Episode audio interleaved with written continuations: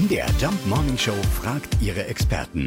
Fakt oder Fake? Professor Dr. Karl Christian Bergmann ist Allergologe an der Charité in Berlin. Ja, reagieren wirklich immer mehr Menschen allergisch? Sind Allergien insgesamt wirklich auf dem Vormarsch? Man muss immer aufpassen, was einem gesagt wird. Und da wird manchmal etwas verwechselt. Da gibt es in den Berichten immer wieder die Häufigkeit der sogenannten Sensibilisierung. Das heißt, ob ein Mensch Antikörper entwickelt hat gegen ein Allergen, gegen die Birke oder Milbe oder Katze.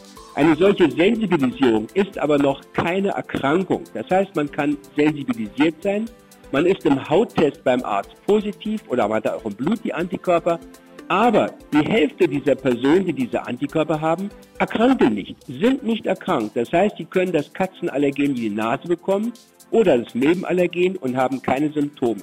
Und bei den Erkrankungen hat sich keine wesentliche Veränderung insbesondere beim Heuschnupfen ergeben. Also es stimmt laut unserem Professor von der Charité nicht, dass es immer mehr Allergiker gibt. Denn es gibt einen Unterschied zwischen Sensibilisierung und der eigentlichen Allergie. Zum Beispiel auf bestimmte Gräser und Pollen. Und dann noch die Allergie auf Kaffeemangel am Morgen. Ja, aber, aber da wollen wir gar nicht von anfangen. Nein, geh mal kochen. Fakt oder Fake? Jeden Morgen um 5.20 Uhr und 7.20 Uhr in der MDR Jump Morning Show mit Sarah von Neuburg und Lars Christian Kade.